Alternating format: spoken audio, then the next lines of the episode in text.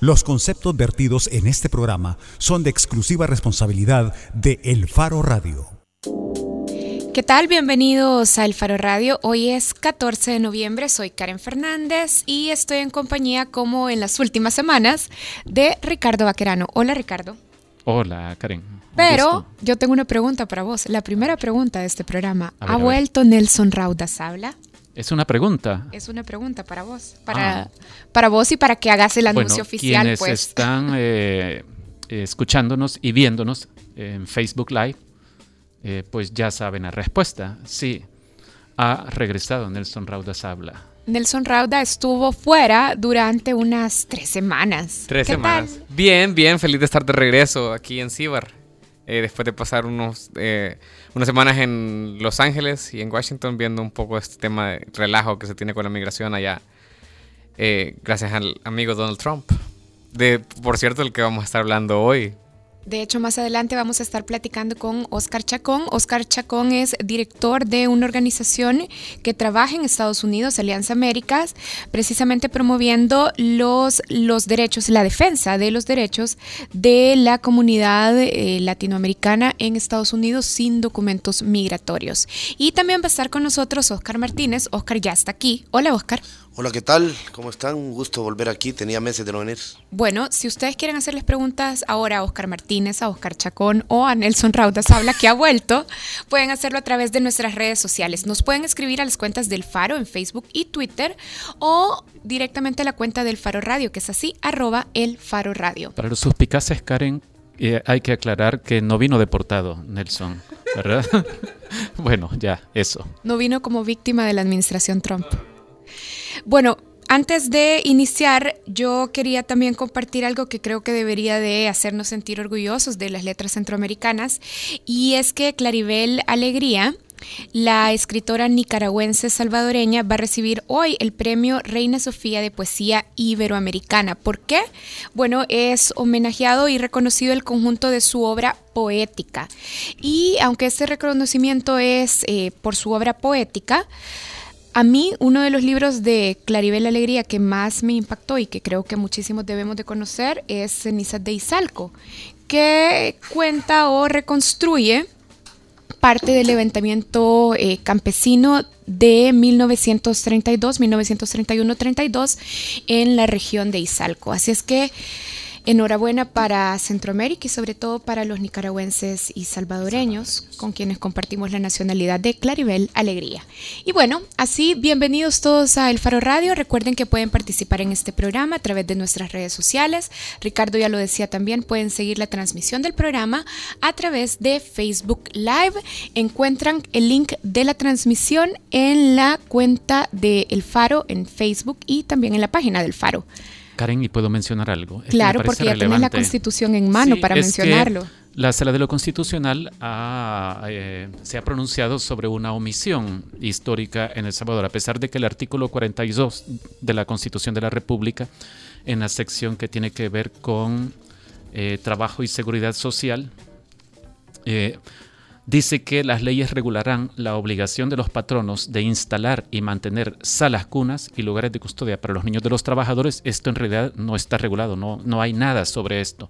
Entonces hoy la sala dijo que debe regularse, debe legislarse esto, es decir, ordenó al Estado que emita una normativa para que esto se haga efectivo. Esto después de que de que ciudadanos acudieron a la sala de lo constitucional y dijeron, miren, pero esto no se cumple, ¿qué, qué pasa? ¿Qué tiene que decir la sala de lo constitucional? Y ya dijo esto, que me parece una cosa bien chiva para este país. Y bueno, entonces con esta introducción de varios temas, el regreso de Nelson Rauda, esta resolución de la Sala de lo Constitucional, una invitación para que participen en el programa y el regreso de Oscar Martínez, nuestro compañero aquí después, de meses, como dice él. Sí. Así iniciamos el Faro Radio, dejando de ignorar a Oscar Martínez. Bienvenidos todos, hacemos una pausa, ya regresamos. Hoy en la portada nos preguntamos por qué la agenda anti-inmigrantes de Trump pasa por la Mara Salvatrucha. Ya volvemos. El Faro Radio. Hablemos de lo que no se habla. Estamos en punto 105. La tecnología usada por Bloques de la Peña nos diferencia de los demás pesan menos, logrando transportar más unidades por camión. Pegas más bloques por hora, absorben menos agua y nuestras aristas y huecos tienen mejor acabado. Bloques de la Peña no solo cumple la norma de la construcción, la supera. Llámanos al 2241 4500. Bloques de la Peña, tecnología que no te falla. Porque haber suspendido esas facilidades es lo que ha provocado que la tasa de homicidios vuelva a crecer del, del 5.4 el que la sostuvimos los primeros 15 meses a los casi 10 que tenemos ahora. El Faro Radio. Hablemos de lo que no se habla. Martes y jueves, una de la tarde, en punto 105. Todos los sábados, agrégale un plus a tu fin de semana y disfruta de los tracks del momento. Evelyn Álvarez te los presenta todos. Del 20 al 1 en Plus 20, el conteo musical de la semana con los éxitos favoritos. Plus 20, todos los sábados de 10 de la mañana a 12 del mediodía por punto 105. Así sonaba antes.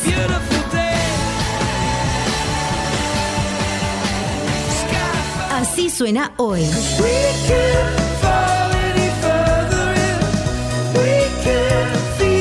La mezcla perfecta de los éxitos de los 90, 2000 y lo mejor de hoy. Punto 105. Joven adulto. Cinco años.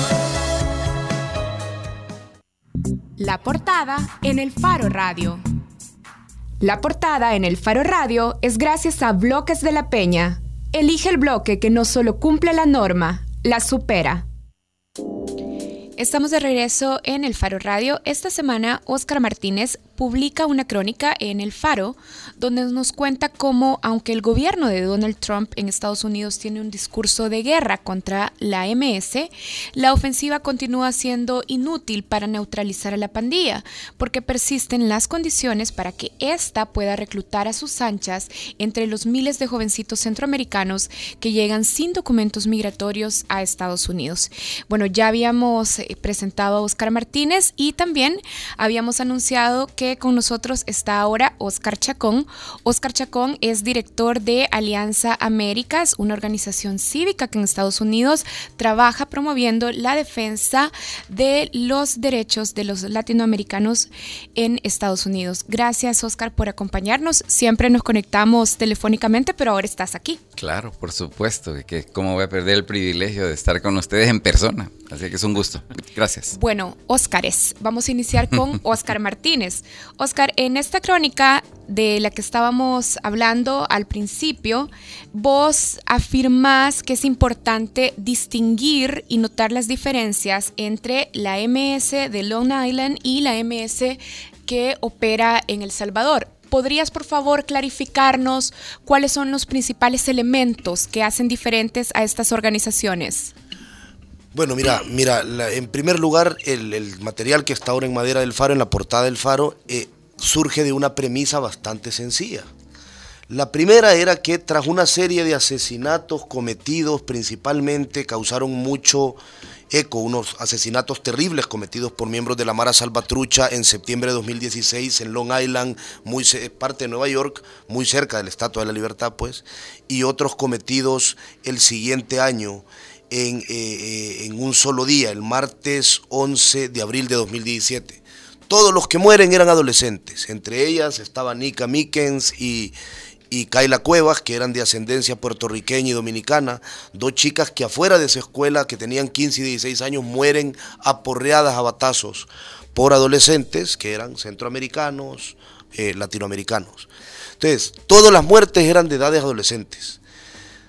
El presidente Trump en esos momentos, entre una y otro, otra fecha, que asume el cargo y empieza con un discurso donde incluso llega a llamar a la Mara Salvatrucha el cártel de la Mara Salvatrucha, que es una especie de forma de engordar a tu rival para que parezca que te está subiendo al ring con alguien más poderoso de lo que es.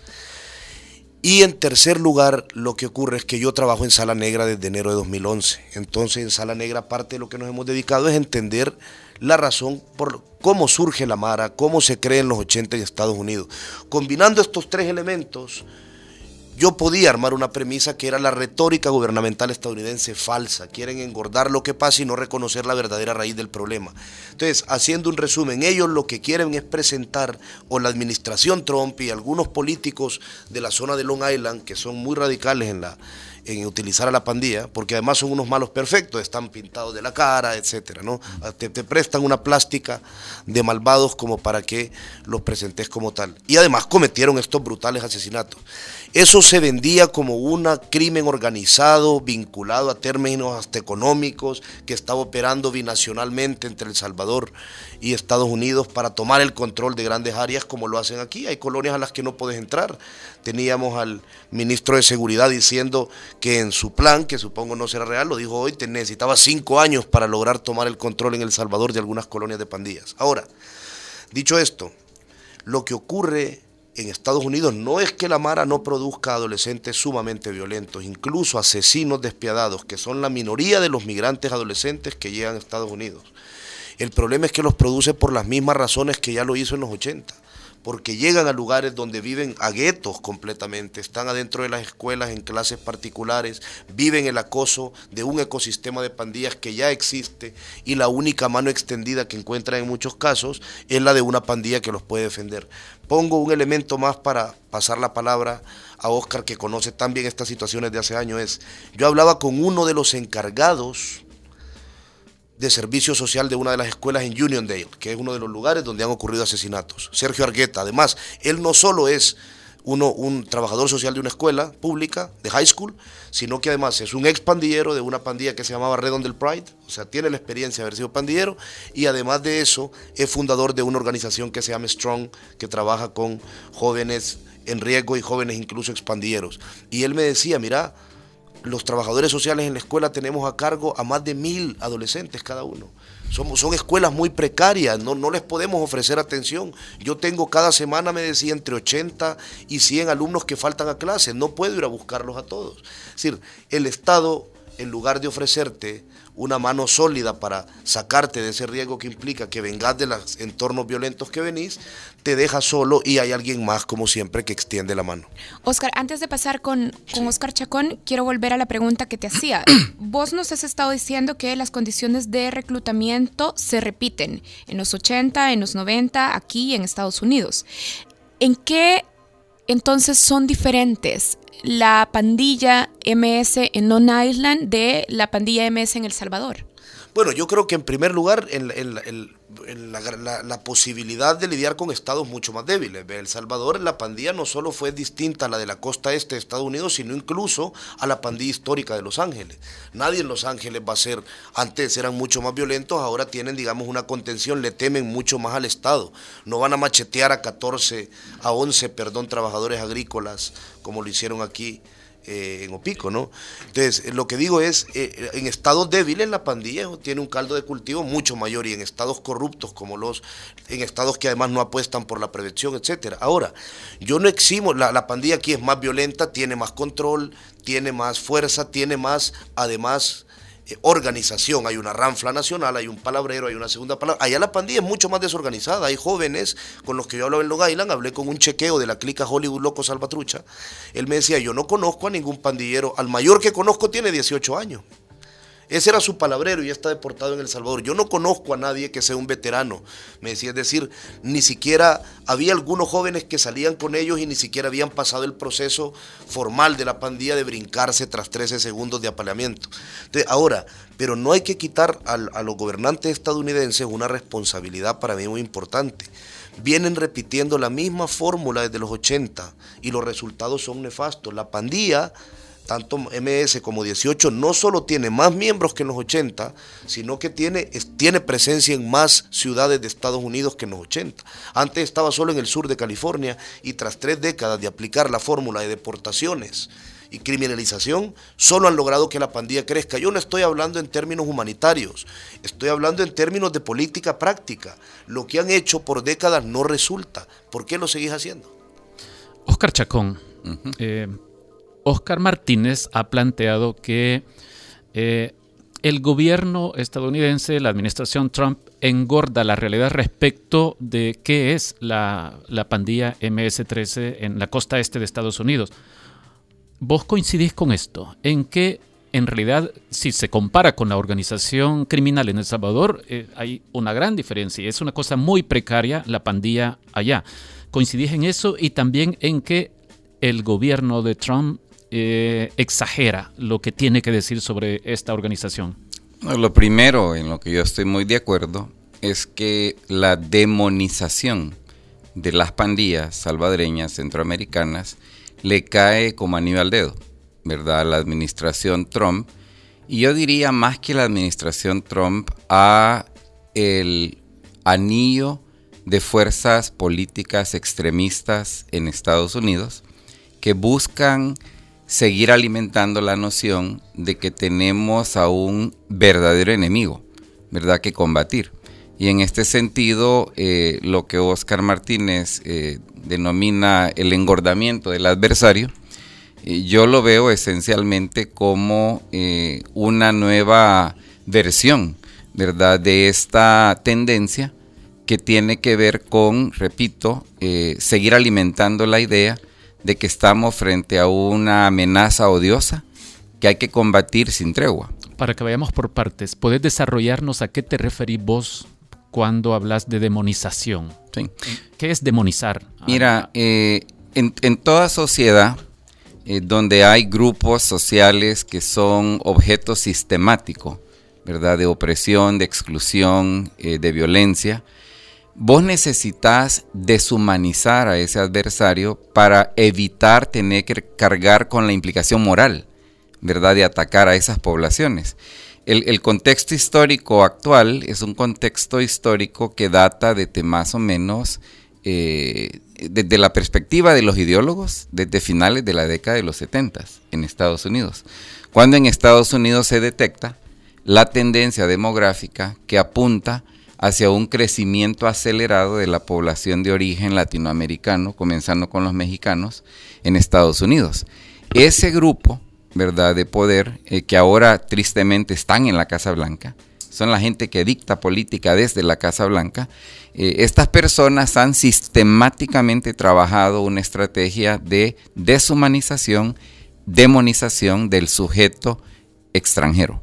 Y entiéndase por extranjero, mexicano, y cualquier otro que se presta eh, en cuanto a que luce como mexicano y la pandilla es simplemente un factor más en esta ecuación que como dije busca de forma perenne, sistemática, constante, deshumanizar y demonizar para justificar tratarlos de la forma en que han sido tratados. Oscar, no estás siendo muy extremista, no estás siendo muy radical tomando en cuenta que acabas de decir que eh, se les deshumaniza a, los pandilleros, por ejemplo, para evitar, para no tener que cargar con la responsabilidad moral de tratarlos como se les trata. Pero esto es muy perverso lo que estás planteando. Es lo planteas casi como una conspiración de ciertos sectores en absolutamente, Estados Unidos. Absolutamente. O sea, no es extremismo ni perversidad de ninguna manera. Mira, te pongo un ejemplo bien concreto.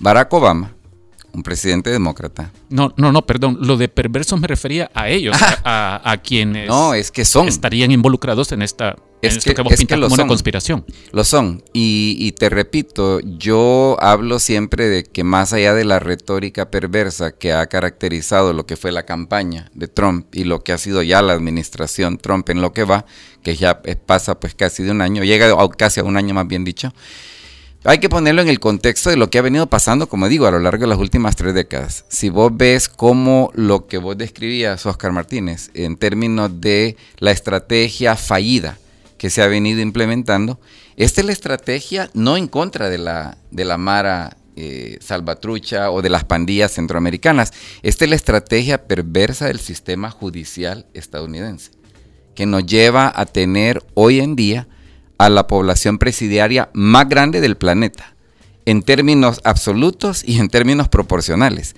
Y si vos vas a ver, vas a ver quién es el sujeto detrás de las rejas en Estados Unidos, en su mayoría son negros y personas de origen latinoamericano. Esto solo es posible si vos avanzás de forma sistemática una estrategia de deshumanización y demonización del sujeto al que estás oprimiendo. Para ir eh, como un poco recapitulando, eh, lo que vemos entonces es una equiparación casi del migrante al pandillero.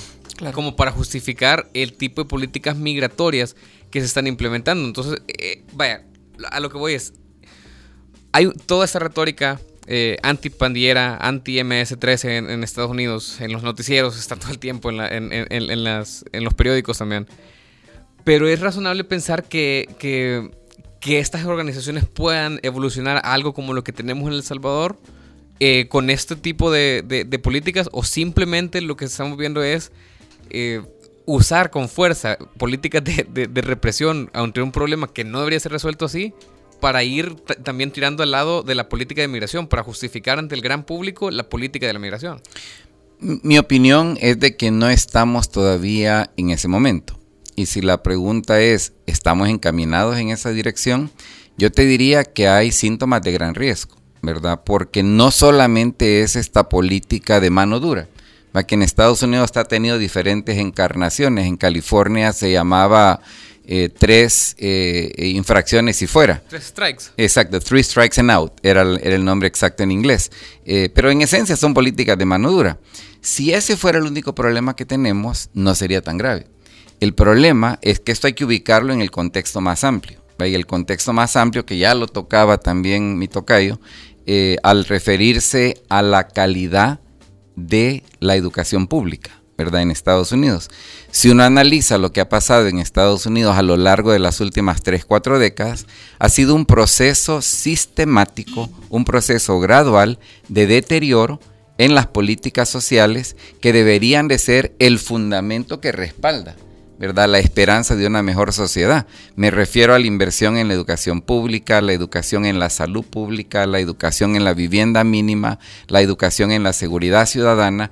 Todo esto ha venido sistemáticamente deteriorándose y no es un accidente, es parte del mismo diseño amplio de políticas públicas que a veces desde el tercer mundo, desde América Latina, decimos las políticas neoliberales.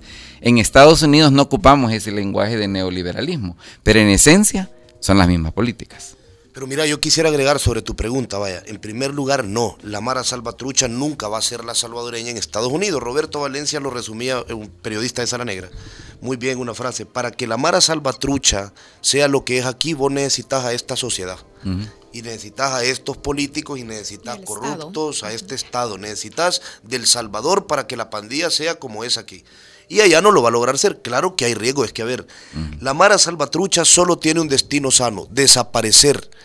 Eso lo dejo así de claro. La Mara Salvatrucha nunca se va a convertir en un club cultural de amigos como lo intentó hacer los Latin Kings o los Ñetas en Barcelona en un momento. Ahora, Dicho esto, yo estoy hablando de cuál es la forma eficiente de hacerlo. Y en el texto yo menciono, hay muchas fuentes de, los condados de Suffolk, de Nassau, que dicen en Long Island el gran problema que tenemos ahora es que al utilizar a la MS para criminalizar a la población, las denuncias de los hispanos han bajado. La gente tiene miedo de llamar por violencia intrafamiliar, la gente tiene miedo de llamar si su hijo es acosado porque va a ser investigado como posible miembro del MS. Entonces, la criminalización de toda una comunidad bajo unas siglas de la minoría, pero la extrema minoría, si solo apenas algunos se meten a la pandilla, ha generado que al Estado le empiece a costar más detectar eh, eh, eh, cuestiones criminales.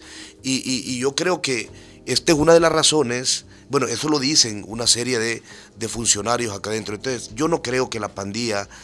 además, si vos analizás el discurso de Trump, vaya, que es otra de las cosas que pongo, Trump no ha hablado nunca profundamente de la pandilla. Se ha subido con un rival raquítico de Estados Unidos. ¿Y qué dice? Le dedico una frase muy pomposa a la pandilla diciendo me he enterado que a ellos les gusta matar con cuchillos a la gente como si fueran cerdos y desollarlos, y luego habla de la necesidad de eliminar la ciudad de Santuario.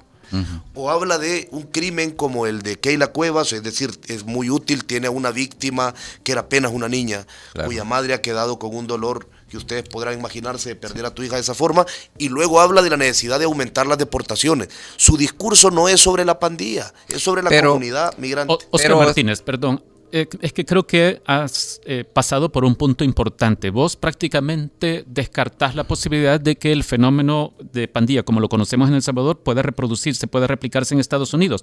Pero tu historia, esta crónica, precisamente parece vislumbrar que puede haber el, el germen de pandillas como las conocemos en El Salvador. Es decir, posiblemente allá no eh, sea tan común lo del funcionario corrupto que mencionabas, pero vos dibujas a un Estado ausente.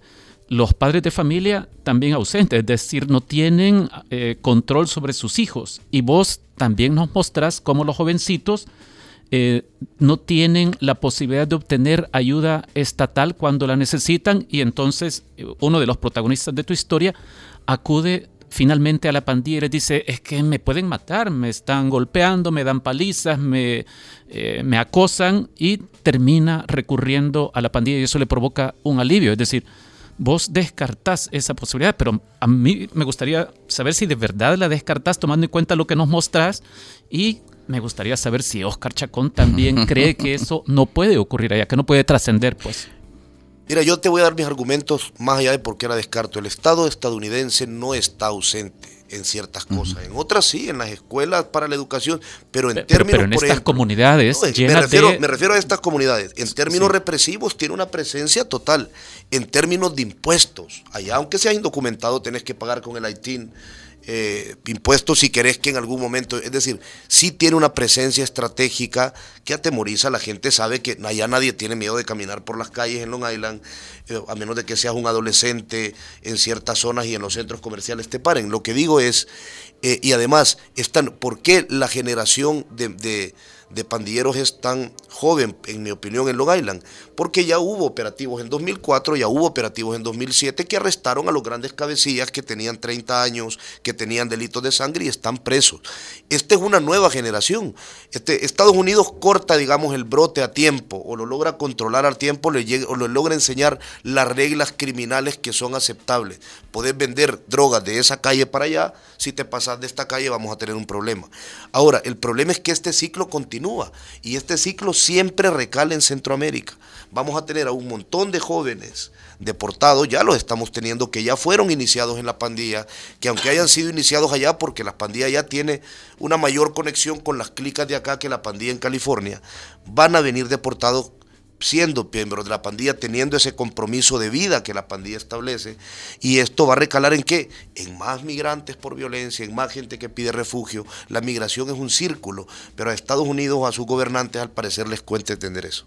Yo lo que, lo que dije hace un rato, y lo dije quizás demasiado rápido, es, yo dije, no estamos ahí, ¿verdad? Y definitivamente concuerdo con Oscar de que hay aspectos del sistema de control, para ponerlo así muy directamente, donde el aparato de Estado eh, de los Estados Unidos de América, sea a nivel muy local de un municipio, a nivel de un condado, a nivel de un estado, están presentes, ¿verdad? Y hay que recordar, o sea, esta es una sociedad que como ya yo decía hace un rato, ha mostrado una capacidad salvaje de castigar especialmente a población de minorías étnicas, entiéndase por eso negros y latinoamericanos. Yo también quiero rescatar el hecho bueno, pero yo sí decía que si estamos encaminándonos hacia allá, depende de, varios, de varias variables, ¿verdad? Una variable es si el grupo de poder que está hoy, ¿verdad? En la Casa Blanca, siguiese siendo el grupo de poder por los próximos 15 años, por decir algo, los riesgos que se abren son enormes, ¿verdad? Porque esta es una administración muy casada con la idea de que es la mano dura lo que hay que aplicar para todo. Entonces ahí hay riesgos, ¿verdad? Que yo no los descartaría proyectándonos 15, 20 años adelante.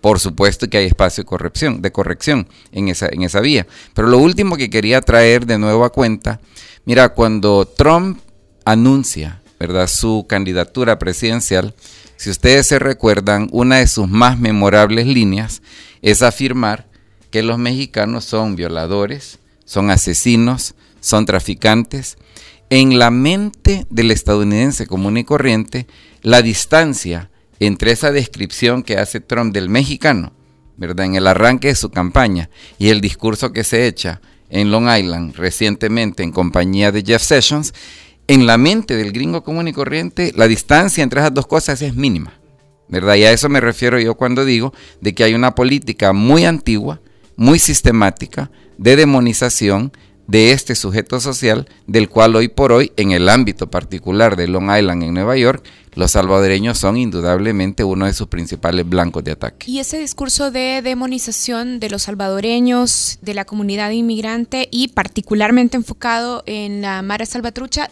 ese efecto, ese discurso ya está teniendo efectos sobre las deportaciones. Es decir, ya tenemos a una administración Obama que superó cifras de deportación, pero en la práctica, ¿qué capacidad tiene la administración Trump de hacer crecer los números? Bueno, ahí hay varios aspectos que hay que, que hay que como despejar, ¿verdad? En primer lugar, la administración Obama ya estaba deportando al máximo, con los recursos humanos disponibles.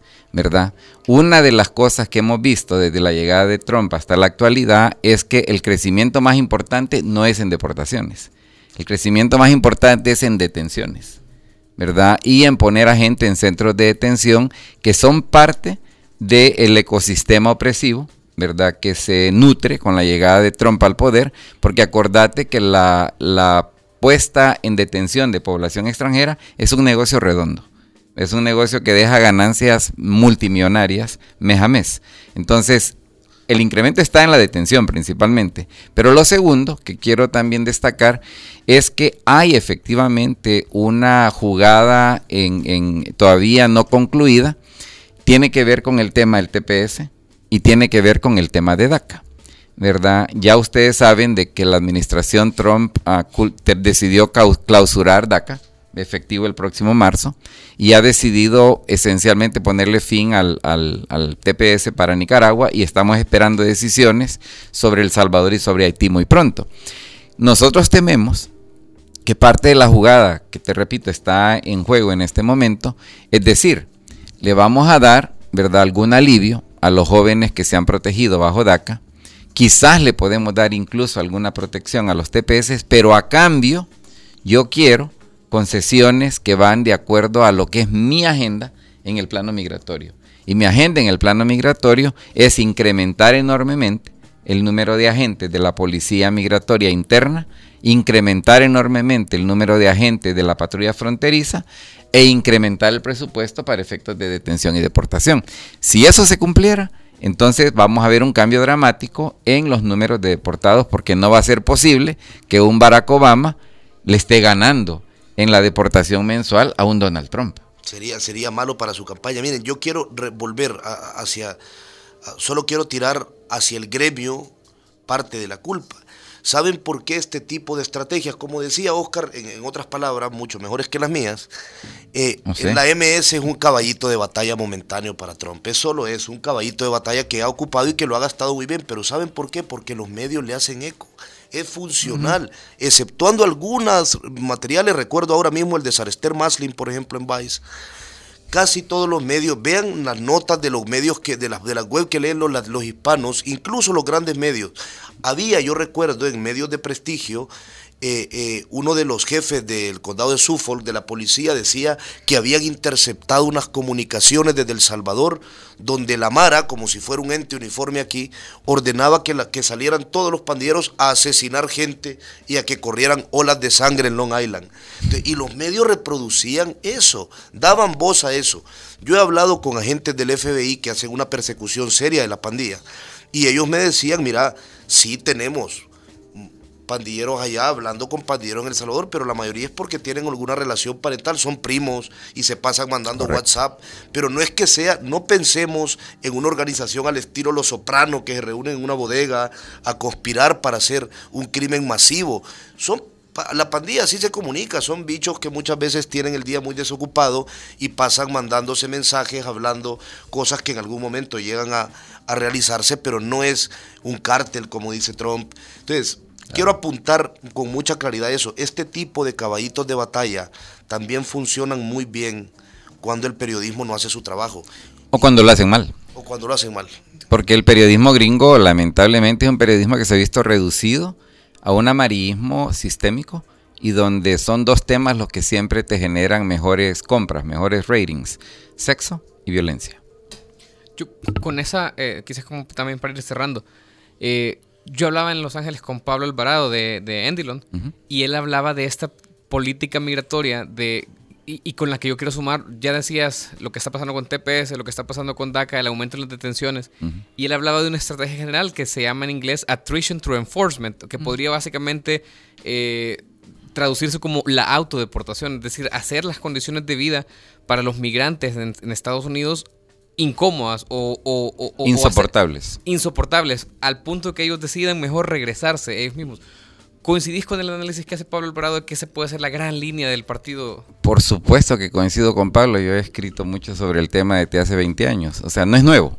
O sea, cuando yo les decía a ustedes que esta es una continuación, ¿verdad? De una estrategia que se diseña originalmente a finales de los 70, comienza a tener ya expresión concreta a finales de los 80, se lleva incluso a un referendo electoral en el estado de California en 1994.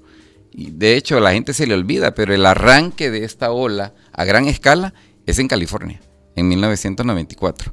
Y definitivamente eh, es, no es la estrategia, es un elemento de esta estrategia más amplia que en concreto la incluso verbalizaba hace poco uno de los principales asesores presidenciales. Eh, y él lo decía de manera un poco sutil, decía, miren, no hay nada malo que un país quiera que los inmigrantes que vengan a su país luzcan como el país.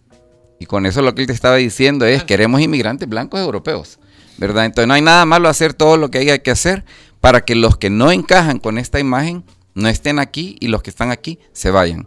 Y definitivamente las políticas anti-inmigrante que se han adoptado en California, en Arizona, en Alabama, para mencionar quizás tres de los casos más resonados, son parte integral de este esquema, ¿verdad? ¿Cómo vos haces la condición de vida del extranjero sin papeles tan difícil que decidan empacar su maleta e irse? Pero aquí hay un aspecto fundamentalmente errado con esa, con esa lógica.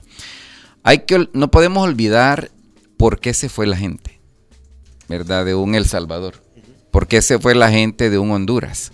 O sea, el piso en el que estábamos, eh, que hace que la gente llegue a la conclusión que es mejor irse, es un piso bien bajo.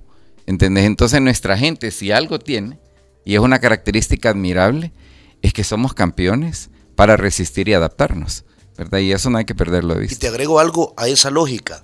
Recuerden que la mayor parte de esta gente cruzó, haciendo la metáfora más gastada, el infierno para llegar a Estados Unidos. Pasaron México, el México del crimen organizado. Están dispuestos, tienen un nivel de tolerancia, porque de lo que huyen, porque su motivación, que está más al sur cada vez, la razón de la migración está cada vez más en la violencia, en dejar de estar en un lugar, es terrible. Acabamos de publicar, Oscar, un especial junto con, con Univisión de Refugiados. Lo vi Felicidades, por cierto. países que yo creo que les pido a los que quieran enterarse más de las razones de mucha gente. Yo, yo lo decía en la presentación del texto, ahí me tocó México, llenándose de refugiados. Este año ACNUR calcula que van a ser 20 mil. Es el extracto del horror centroamericano, lo que vos ves cuando hablas con los refugiados. Oscar Chacón, cuando estaba novito todavía el gobierno de Trump, te tuvimos aquí en cabina y vos eh, porque todos estábamos asustados con el discurso desde cuando él era candidato y ya cuando comenzó a gobernar también. Pero vos nos decías esto, no crean que de inmediato van a ocurrir redadas o deportaciones masivas como nunca se hayan visto, sino que más bien eh, lo que ocurrirá, preveía vos, es que se irán generando condiciones que vuelva insoportable seguir en Estados Unidos si uno es indocumentado. Parece que ocurrió eso. Pero eh, vaya, en enero tenemos que estar pendientes, a inicios de enero, qué va a pasar con el TPS para los 195 mil salvadoreños en Estados Unidos que están protegidos eh, por este programa. Dado lo que ha ocurrido, eh, ¿hacia dónde diría vos que crees que se dirige el gobierno estadounidense? ¿Va a prolongar o no va a prolongar? ¿Qué va a suceder con el TPS? ¿Qué prevés vos en este momento que pueda ocurrir en enero? Mira, hay que estar claros. Yo lo dije hace un ratito, pero lo repito. La cúpula directriz dentro de la Casa Blanca de, Trump, perdón, es una cúpula directriz que obedece a un criterio básico. Ese criterio es, estas son poblaciones indeseables que tenemos que sacarlas. Programas como el TPS, como DACA, son subterfugios dados por gente que son traidores de la patria y por eso tenemos que acabarlos. Este es el grupo que está representado por gente como Jeff Sessions, el fiscal general, personas como Steven Miller, que es el principal asesor sobre política migratoria. Pero hay un conflicto, ¿verdad? Hay personas que son tecnócratas, ¿verdad? Funcionarios de carrera, que están dentro de los cuerpos de toma de decisiones y lo acabamos de ver en la decisión anunciada hace un poquito más de una semana. Con Lane Duke. Cuando Elaine Duke dice, eh, no hemos alcanzado una decisión sobre Honduras.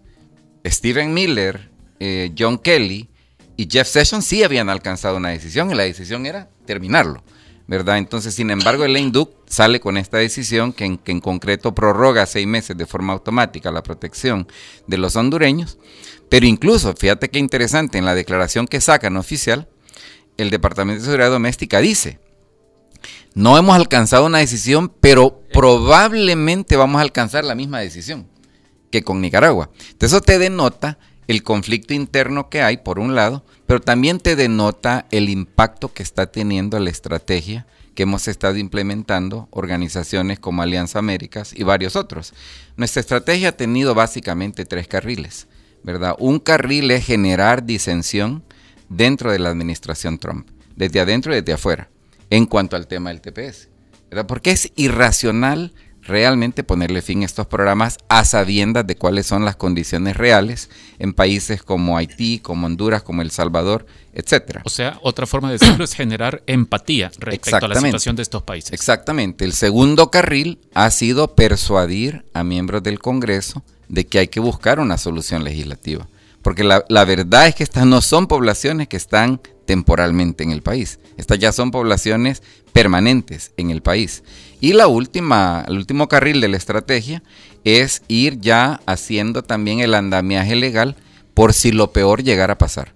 Si lo peor llegara a pasar, es decir, si los programas absolutamente se, se terminan, ¿cómo aseguramos que tal vez no todos, porque va a ser imposible hablar de todos, pero de que la mayoría de las personas que están protegidas bajo TPS tengan caminos de alternativa legal por medio de los cuales protegerse. Bueno, se nos acabó el tiempo, como siempre nos queda corto, pero gracias a los dos Oscars por venir ahora, gracias a Oscar Chacón. Oscar Chacón es director de Alianza Américas, una organización cívica en Estados Unidos que trabaja defendiendo y promoviendo los derechos de la comunidad inmigrante en Estados Unidos. Gracias, Oscar. Grato placer. Y bueno, gracias a Oscar Martínez, periodista del Faro. Invítenme más seguido. Bueno, cuando quieras venir. Igual. Mira, a lo que a lo que los vamos a invitar realmente a todos los que nos están escuchando es que lean este trabajo de Oscar que está publicado de hecho en la portada del faro.net. Se titula así, La Mara Salvatrucha derrota a Trump en Long Island. Y bueno, gracias a los dos. Hacemos una pausa en el Faro Radio.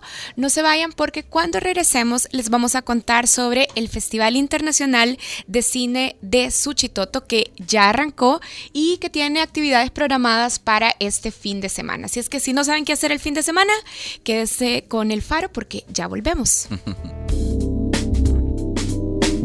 El Faro Radio. Hablemos de lo que no se habla. Estamos en punto 105. Así sonaba antes.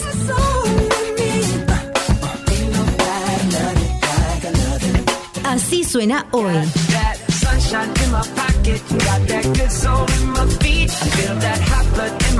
La mezcla perfecta de los éxitos de los 90, 2000 y lo mejor de hoy. Punto 105, joven adulto. Cinco años.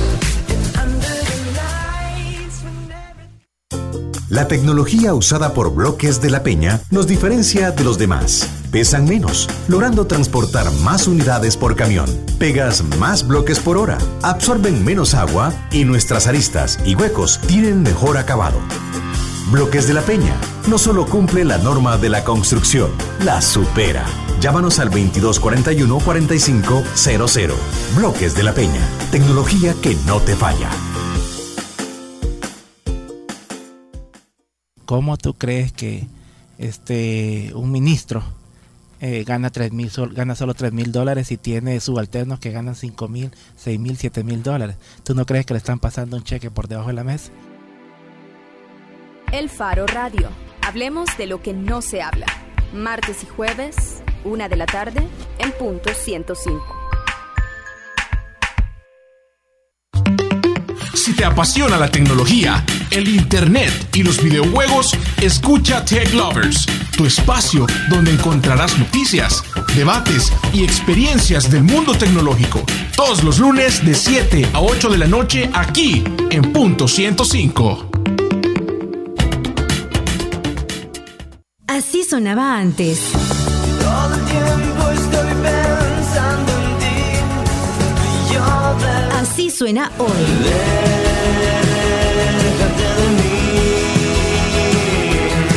La mezcla perfecta de los éxitos de los 90s, 2000 y lo mejor de hoy. Punto 105. Joven adulto. Cinco años. La contraportada en el Faro Radio. Bueno, estamos de regreso en la contraportada en el Faro Radio. Te ya agitada. empezó. Sí, es que venía aquí a salvar el micrófono, a salvarlo de ustedes. No, mentira. Bueno, ya empezó el Festival Internacional de Cine de Suchitoto. Esta es su cuarta edición y es un festival que resalta la producción cinematográfica y el talento latinoamericano. Y este año el festival nos está ofreciendo 10 días de películas latinoamericanas que se van a exhibir al aire libre, también cine en los cafés del pueblo, van a haber conversatorios también en otros lugares, juegos tradicionales, talleres de animación y otras actividades. Pero en realidad aquí están los, los expertos para contarnos sobre el Festival Internacional de Cine de Suchitoto, así es que le damos la bienvenida a Daniel Schneiderman, que es productor del festival, y también a Josué Deras, que es coordinador de prensa del FIX. Hola a los dos. Hola Daniel Hola, hola, gracias por tenernos. y hola Josué. Hola, eh, un gusto saludarles desde el festival en Suchitoto. Bueno, Daniel, empecemos hablando de cuáles son las claves para mantener vivo este festival. Eh, ya en, en nuestro país, en otras ciudades centroamericanas también, cada vez la cultura de los festivales de cine se va haciendo más fuerte. Pero, ¿cuáles son las claves para mantener vivo e ir revitalizando año con año un festival casi eh, en, un municipio pues que, está reconocido por hacer turismo, pero que trata de innovar con este festival? Correcto, sí. Bueno, para el FIX específicamente, eh, yo creo que el secreto del éxito del FIX es qué tanto involucra a la, a la comunidad. El FIX es un festival que desde, el, desde su primer año eh, siempre ha contado con la participación de los niños y los jóvenes de Suchitoto. Y en vez de ser un festival eh, que se hace en una ciudad de manera muy impersonal, involucra a toda la ciudad. Entonces, cada año que el festival se vuelve más grande y cada año que la gente local se da cuenta del efecto que ese festival tiene en traer visitantes, en ayudar a la economía local, cada vez más ellos se quieren involucrar para el futuro. Entonces, los que no estaban interesados o los que no entendían realmente el concepto del festival, eh, deciden participar el año que viene. Eso, eso es una de las cosas esenciales. Bueno, y pensando en este fin de semana, ¿cuáles son los platos fuertes del festival a nivel de exhibiciones de películas? Eh, bueno, no- estamos pasando muchas películas durante todo el festival, pero sí, como dices, este fin de semana es eh, el, fin de semana principal donde tenemos los estrenos internacionales. Y las películas con las cuales más estamos emocionados es el estreno en la noche de apertura de una película cubana llamada Esteban, eh, que es eh, dirigida por el, el director Jonal Coscoyuela, que va a estar presente. Eh, es una gal- galardonada película cubana y eh, es una hermosa película que trata sobre perseguir los sueños y perseverar. Trata sobre un niño con mucho talento y pasión por el piano, pero con pocos recursos. Y, eh, o sea, da es una verdadera oportunidad de ver una película que no necesariamente es fácil tenerle acceso. O sea, no es, no es exactamente una película de Hollywood que cualquiera puede ir a ver. Y eh, no, nos parece una película muy buena, ha ganado varios premios, incluyendo el premio Caracol a la mejor ópera prima y también la mejor banda sonora en el Festival de La Habana, eh, también el premio del público y el premio especial del jurado en el Festival de Cine Iberoamericano de Huelva. Y ese eh, va a ser nuestra noche de apertura el viernes a las 6 de la tarde. Esto es el viernes a las 6 de la tarde. Correcto. Esteban, película cubana. Entonces, viernes a las 6 de la tarde. Viernes a las 6 de la tarde y contaremos con el director, con la presencia del director, Jonalcos Coryuela, que la presentará y también eh, podrá hablar un poco más sobre el- su proceso y la experiencia eh, de haber hecho la película. Daniel, ¿cuál es la, la- la visión a largo plazo o, o la visión que tiene en general el, el Festival de Cine de Suchitoto? Es decir, eh, porque nosotros estamos acostumbrados y en los últimos tiempos, digamos, hemos visto festivales en toda Latinoamérica que celebran estas producciones independientes o producciones que, como lo, yo lo decía, no, son necesariamente el, el blockbuster de Hollywood. ¿Ustedes esperan realizar eh, eso aquí en El Salvador? O- ¿Y qué otro tipo de materiales podemos, eh, podemos ver en el festival?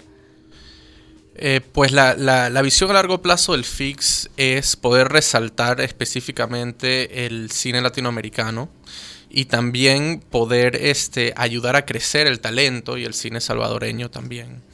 Eh, como por ejemplo uno de los eventos que no son estrenos eh, que tenemos este domingo se llama el Sushi, el Sushi Pitch Lab 2017, que se trata precisamente de darle la oportunidad a realizadores del Salvador, de Centroamérica y el Caribe para que presenten sus proyectos en desarrollo y tengan encuentros con distribuidores, inversionistas y compradores internacionales. Entonces eso es un buen ejemplo de una plataforma que nosotros creamos eh, donde gracias a nuestras conexiones traemos a distintos panelistas, distintas personas profesionales, eh, productores, eh, distribuidores, entre otros, y los conectamos con realizadores salvadoreños y centroamericanos para así em, darles la oportunidad de darle vida a sus proyectos y a sus películas. Josué, el sábado también van a presentar una película que se llama Chabela. ¿Podemos hablar un poquito sobre Chabela? Sí, en realidad son dos películas el sábado. Ah, son dos. Sí, el, sábado, por la noche. El sábado por la noche es Chabela, pero en la mañana tenemos a una película para niños que le llamamos Cine Cipotes al, al- al evento. Y eh, vamos a tener Mi Mamá Lora, que es una película argentina. Y va a estar a las 10 de la mañana en Centro Arte para la Paz, allá en Suchitoto. Lo importante de esto también es que no solo vamos a proyectar esa película, sino que vamos a tener diversas actividades con los niños y niñas. Y tenemos eh, juegos tradicionales, que es el trompo, el yoyo. Y vamos a tener ah, lecturas también con ellos. Tenemos a, a un payaso que se llama Bufón Fon Fon, que va a hacer unas lecturas ahí con ellos, lecturas lúdicas y todo ello. Y tenemos eh, también palomitas gratis, sorbetes para todos los Eso niños. es sábado en la mañana. Sábado en la mañana es la película también que traemos como estreno regional. Y en la noche, sí, como decías, tenemos a este documental eh, de Chabela Vargas, la cantante de música regional mexicana. Y eh, es, vamos a tener toda la alfombra roja pues, dedicada a, a esa, a esa tarde. Y eh, tenemos a muchas personas invitadas, invitados especiales que nos van a estar acompañando. De hecho, eh, una de las directoras de esa película va a estar con nosotros eh, y el público puede interactuar con ella. Esta es una película, es, es producción alemana. No, es una producción eh, entre México y Estados Unidos eh, y precisamente eh, va a estar con nosotros la directora y eh, es muy interesante documental de la vida de ella. Entonces están todos invitados para ese día por la tarde noche en Suchitoto. Y el domingo ya nos estaban contando de un taller que van a tener, pero también hay otras películas programadas. Sí, el domingo tenemos también Cine Mujer. De hecho, eso va a comenzar desde el jueves 16. Yéndonos atrás un poco, en la Casa de la Mujer tenemos eh, unos cortos que se llama Espejos y Berta Vive. Y eh, luego el domingo tenemos eh, Cine Mujer, la película se llama La Nana. Desde las 10 de la mañana también se hace un pequeño foro después de cada película para compartir qué, qué, qué les movió, qué les motivó, qué les pareció la producción que se está pasando dentro del marco del festival. Y estas películas, los talleres, las proyecciones, los conversatorios tienen un costo. Eh, no, no tienen costo. Eh, gracias por O eh, sea, yo, yo puedo llegar detalle. y puedo ir a cualquier actividad sin pagar. Eh, Todas las actividades son completamente gratis. Eh, Eso me lleva a la siguiente pregunta. ¿Cómo hacen eso? O sea, ¿cuáles son las claves para tener un evento de este tipo en un país que, que no tiene un aporte o, un, o un- un apoyo decidido de la cultura como El Salvador? ¿Quién lo financia si el Ajá. público no paga? ¿Cómo mantienen eso?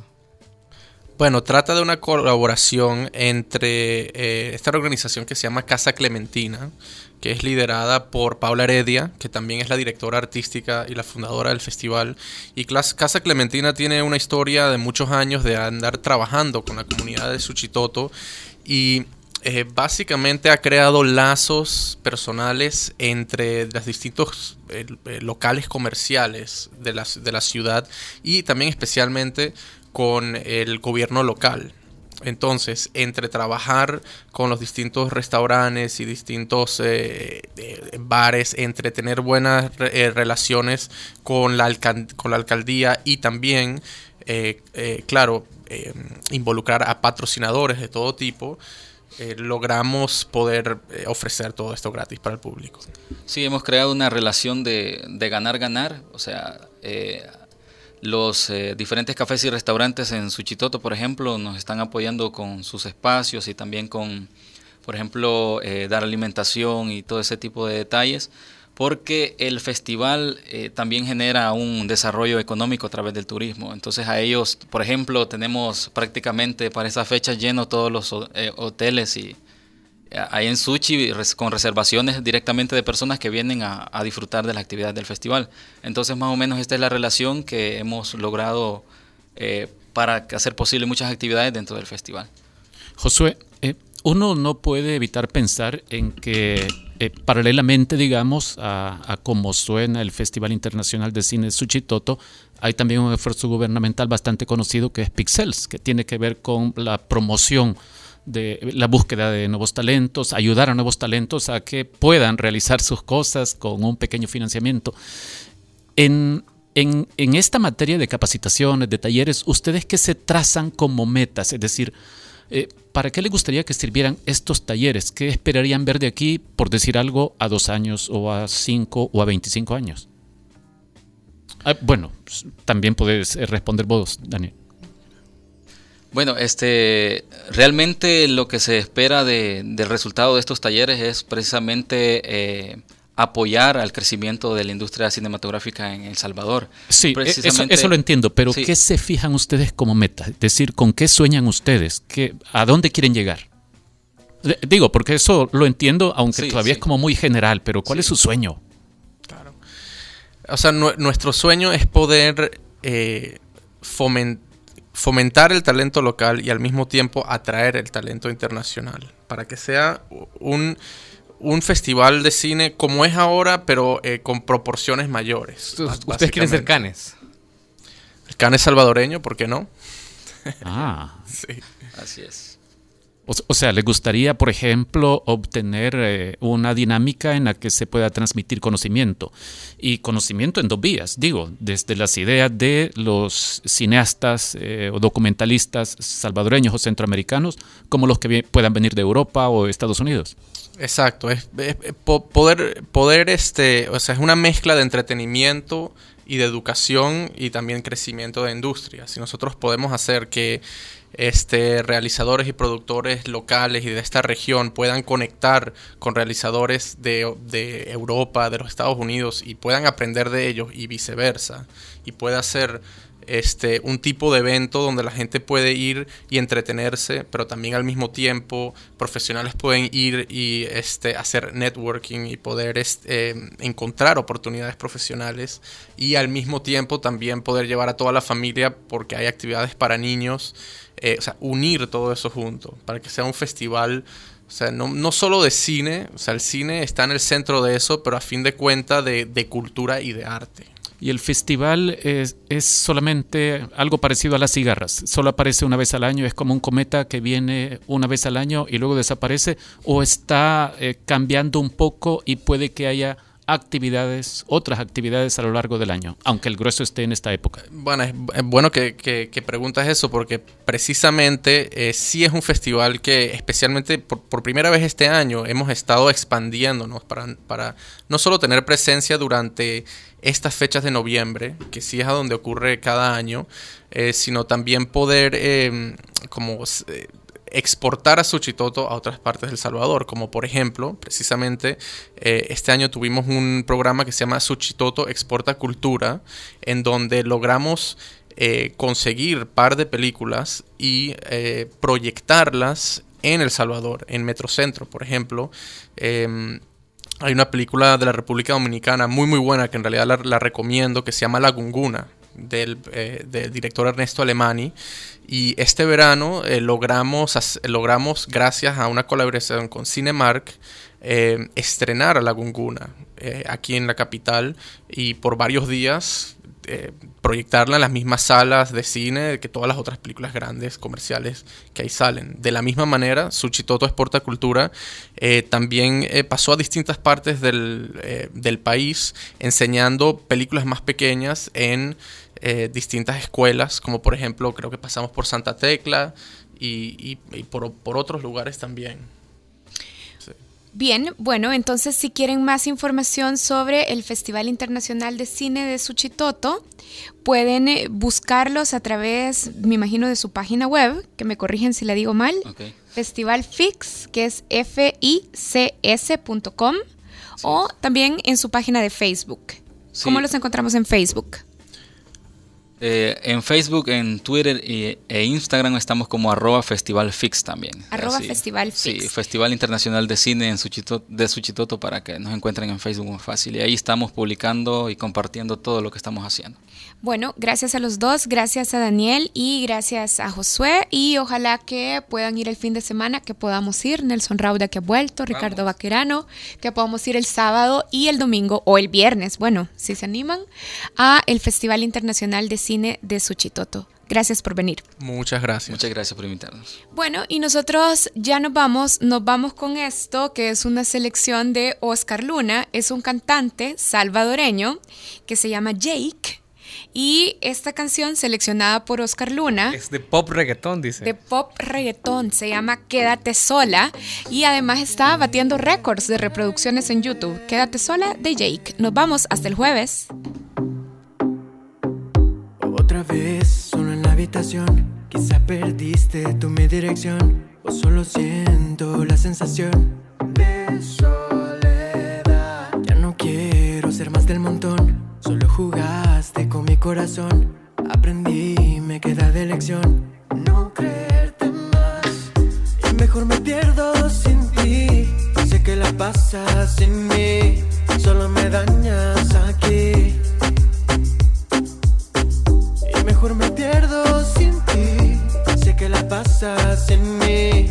Solo me dañas aquí.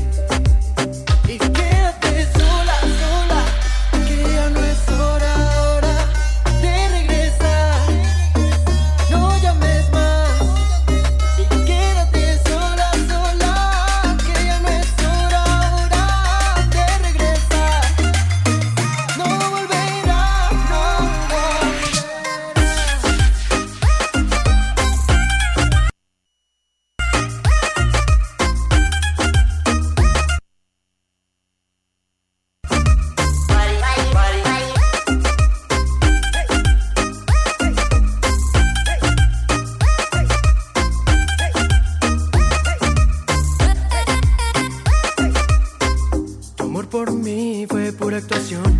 También fue así, te doy la razón. Culparme a mí es tu salvación. Siempre es igual. Ya no quiero ser más del montón. Solo jugaste con mi corazón. Aprendí, me queda de lección. No creerte más. Y mejor me pierdo sin ti. Sé que la pasas sin mí.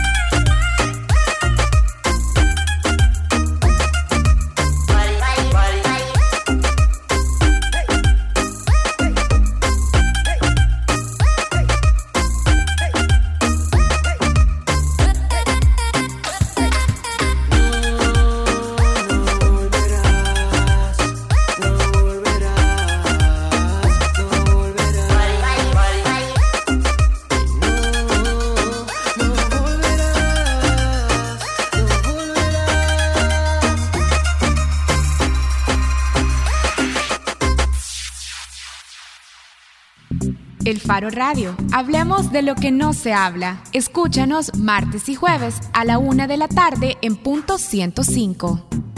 Los conceptos vertidos en este programa fueron de exclusiva responsabilidad de El Faro Radio.